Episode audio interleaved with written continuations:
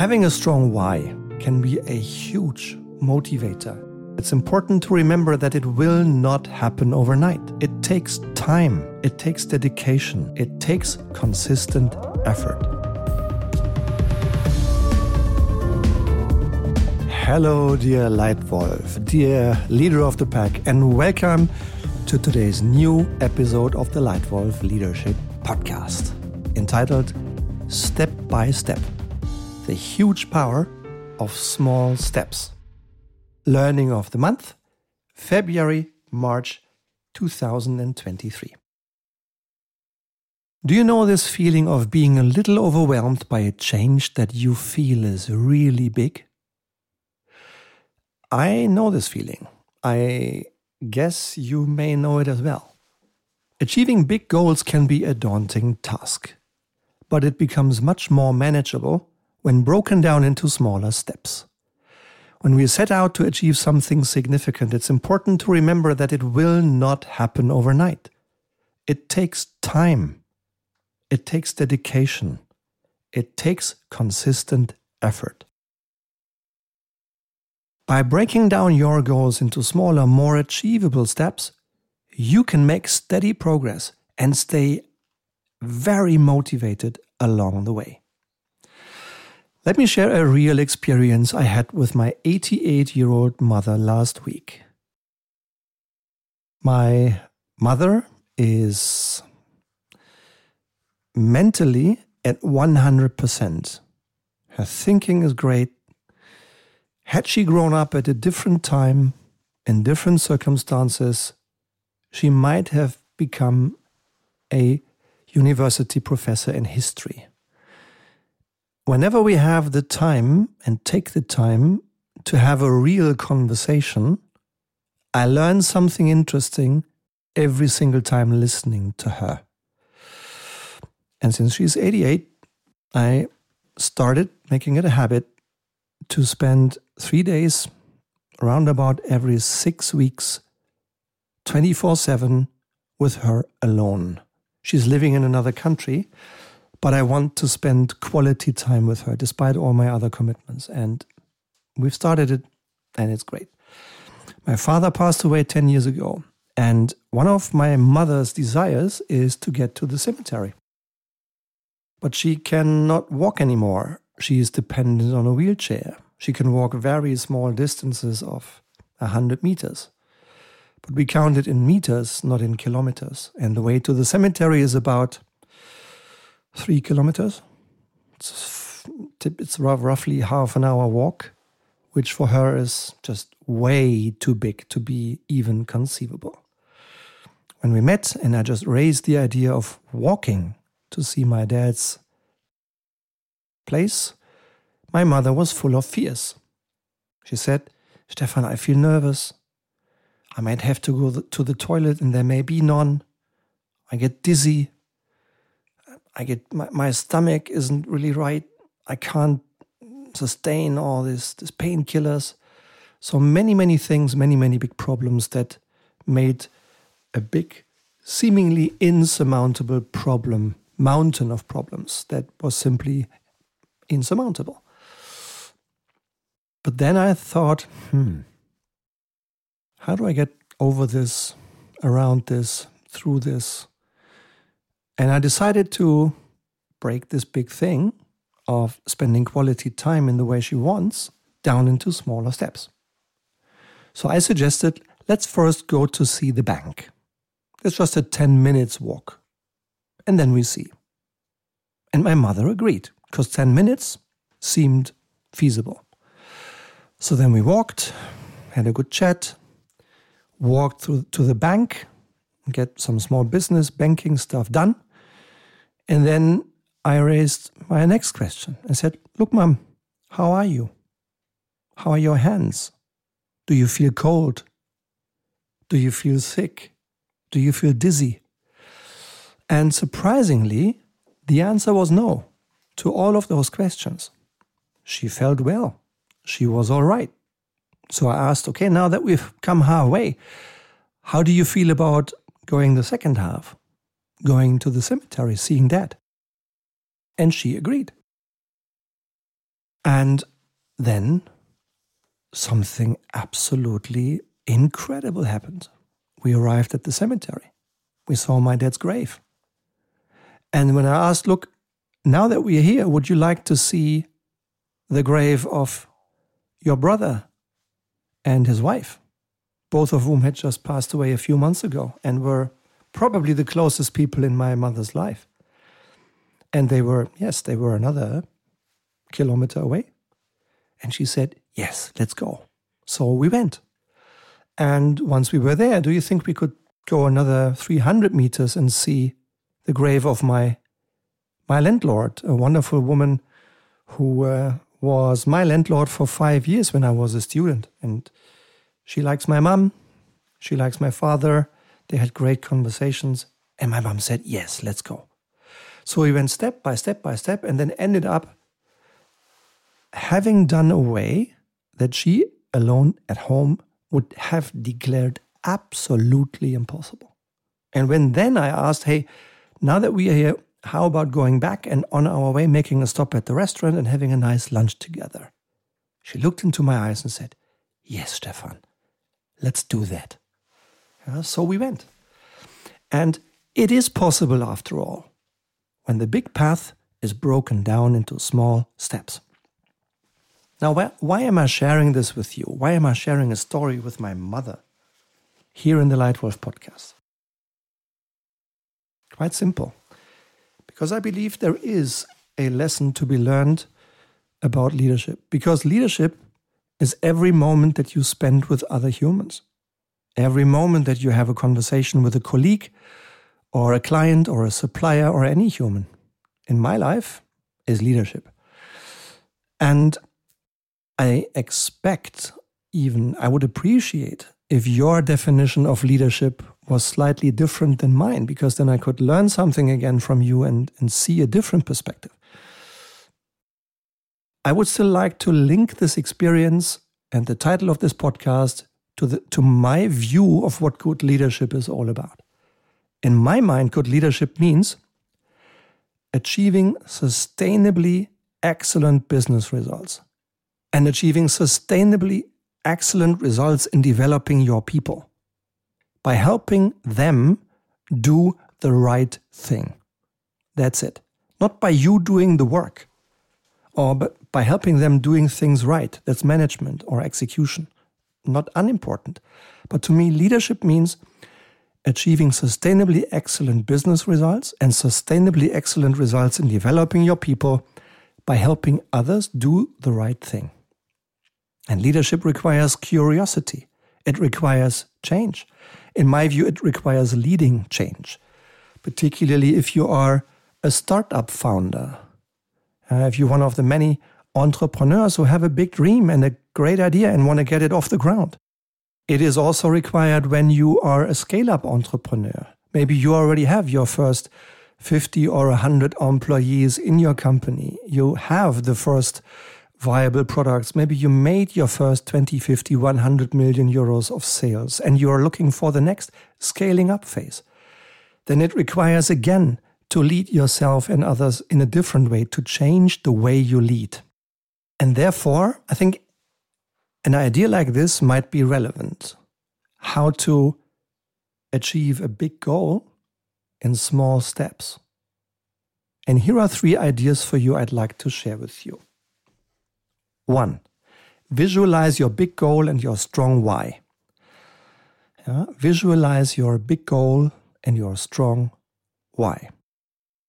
Let's split this into two parts. Visualizing. I think visualizing is a, an extremely powerful technique. Not only because I think I'm a quite visual guy, words matter. Words alone can be extremely powerful, but visuals I think can be even more powerful because they have the power to transmit more information, to transmit also emotion. So visuals are powerful, I think, and visualization can help. And one of the, one of the best examples of visualization I experienced in the context of learning from an incredibly successful athlete. In my first company where I was employed, a, a big global company with an American heart, uh, with products that are right now in the hands of 5 billion consumers. So a truly global, global business, very strong company. I once had the opportunity to spend a day with Edwin Moses. Edwin Moses is a 400 meter hurdles runner who, in his time in the 80s of the last century, across 11 years, ran and won 113 consecutive races. He ran and won 113 consecutive races uninterrupted. Isn't that an amazing success? And when I had the chance to first listen to his keynote and then in a smaller group of people meet him one to one and ask, I asked him, Edwin, would you mind sharing? What is the secret of your success? And he looked at my name tag and said, Stefan, pff, no big secret, actually. It's maybe two things to share. First, hard work. Bloody hard work. because I practiced each and every day at least twice. The only exception is when I was sick. But on every other day, Christmas Eve, wedding anniversary, birthday, rain, sunshine, winter, summer, I practiced at least twice a day. Yeah, hard work, but I was it is, was humanly impossible that any of my competitors was better prepared than me. And secondly, I never ran against my competitors. And I went like, sorry, Edwin, what, what do you mean? Help me understand that. And he replied, look, I never ran against my competitors. I always ran against my best time.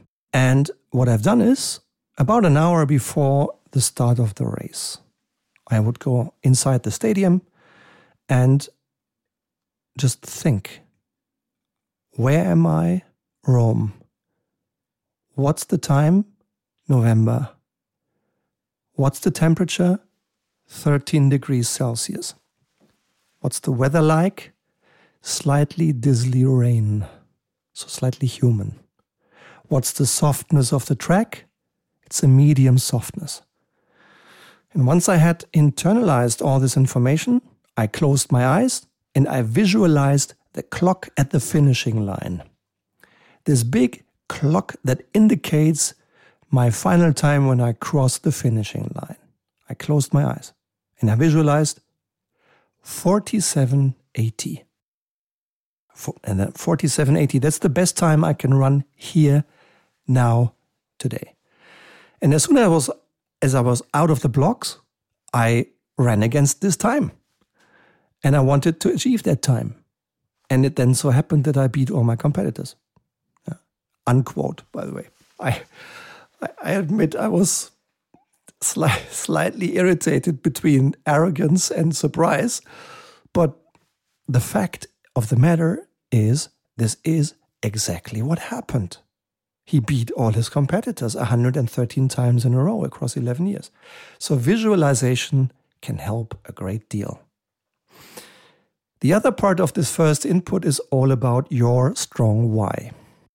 Having a strong why, having a strong purpose can be a huge motivator, a huge energizer for happiness and success in life. I think some people, and I'm I'm not assessing or judging this at all, are basically exchanging their time for money. Maybe also for the lack of better alternatives. Maybe they were not as lucky as some of us were to get a good education, to live in a peaceful time, to get access to interesting jobs, uh, to even attend a university. Maybe they have to do this. Maybe they have to work hard and make the most money out of the limited time they can invest into work. Sometimes these people are less inspired by their own whys. Then I have come across another group of people, in fact, quite a number of people who seem to have a decent why and um, good enough pay and are not really ready to change because it's not as bad yet. Mm, I might have been in that state myself for a few months. And I'm not, again, I'm not judging this. I just describe it because I believe there are quite a number of people in that bucket. And there is the third bucket of people who are highly motivated about the why of their work. They get up in the morning, they open their eyes, they put their feet on the ground and they go like, "Yes. I love this work. I want to help build this business. I want to help build this company because I strongly believe in the why." That's the kind of power that I encourage you to find because it's such an enormous power. I mean, I had it in the corporate world. I was employed in three different companies across 25 years. Yeah, I learned to manage. I learned a couple of functions like sales, marketing, trade marketing, and general management. And I loved it. Most of the, of my time in corporate was just great. Mm. Sometimes I was a bit bored or frustrated because of the big processes. But I admit I really had a really great time. No matter whether at the beginning I was leading one and then six, or later on when I was leading 12,000 people across 22 countries. But I still then decided to found my own company 10 years ago. And the reason why I did it is the stronger why. Because I wanted to give it at least a try. Yes, I do have 60,000 competitors on leadership, strategy, coaching, training, management, you name it, in, in, in Germany, Austria, Switzerland alone. Yeah. But I still felt very strongly about this. Why? I want to create a well led world. Punto. That's our vision, our company's vision, a well led world. And that why is so strong for my 14 team members and for myself that we say, yes, that makes us want to get out of bed in the morning. Yeah.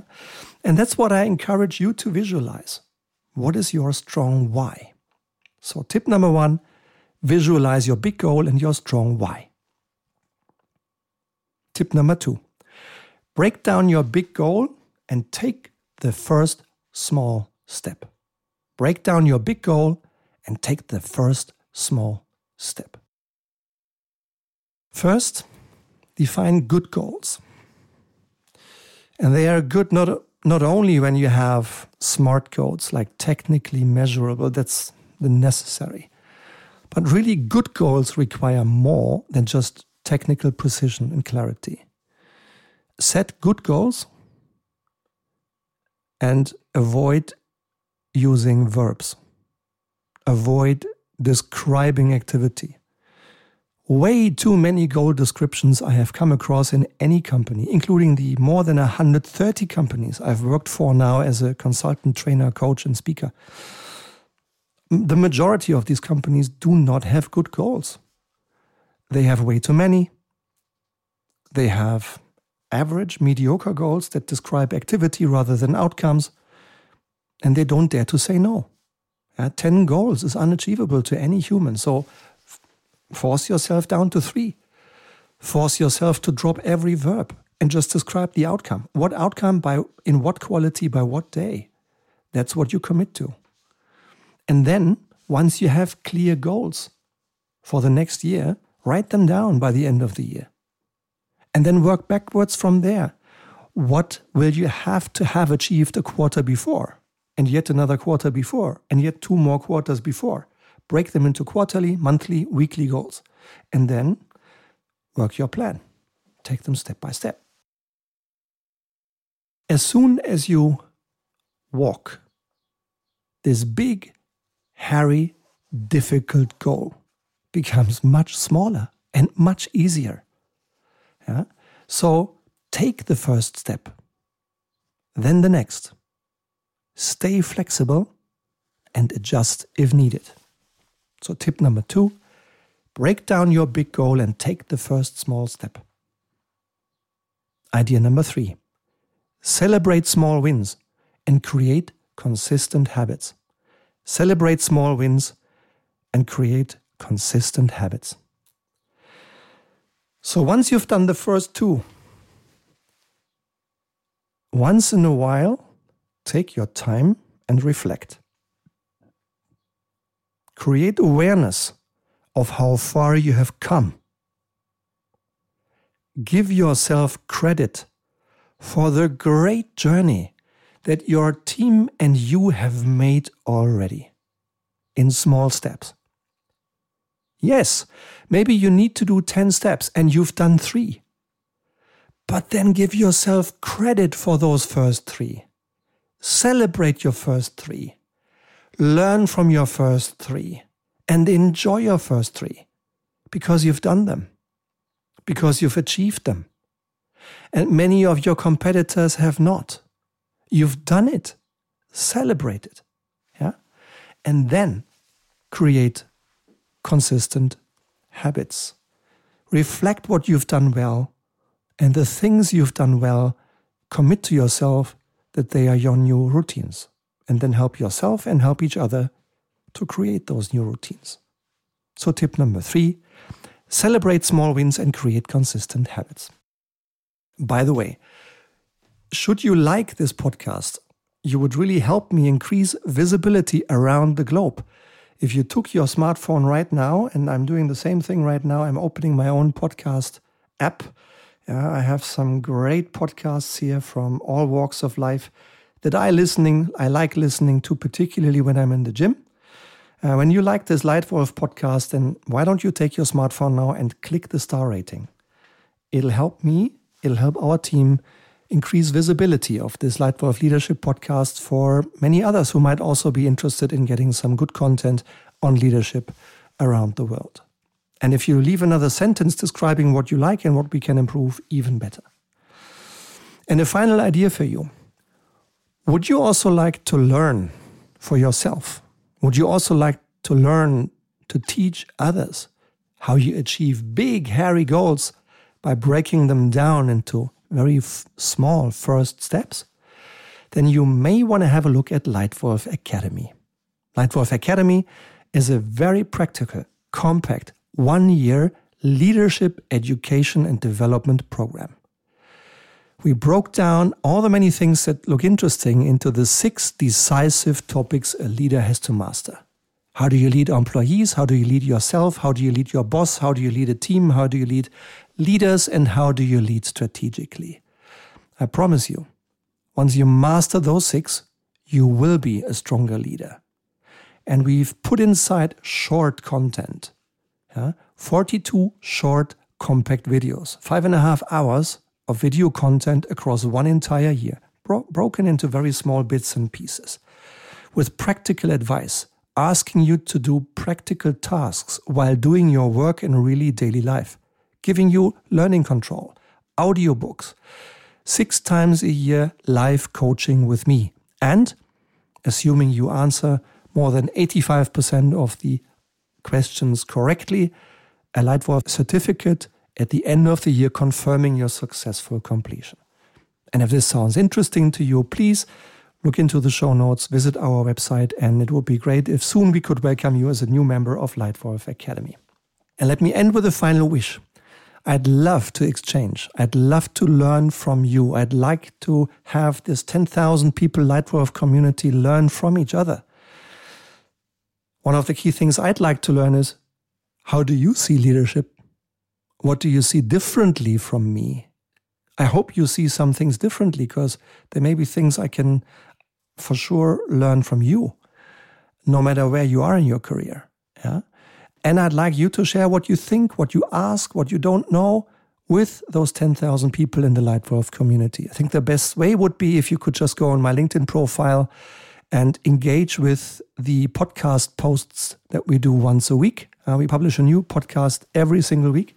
And then make your comments, share your comments, or share your questions, share your doubts, share your view in the comment box on LinkedIn under the Leitwolf podcast. Or contact me on my website via WhatsApp, via email, whatever channel is pref- preferable to you. I look forward to hearing from you. And for today, thank you for your time. I'm glad you were here. And I look forward to welcoming you again very soon. Maybe already next week to the next episode of the Leitwolf podcast. Thank you for your time. Your Stefan.